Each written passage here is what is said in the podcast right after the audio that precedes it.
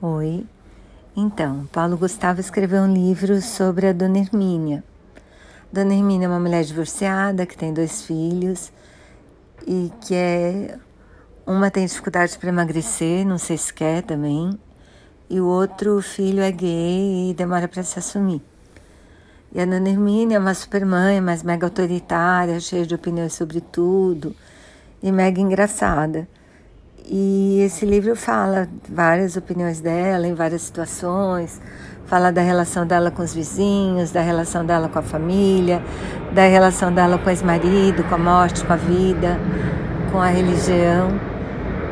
E, bom, eu achei bem divertido, assim, dei várias risadas.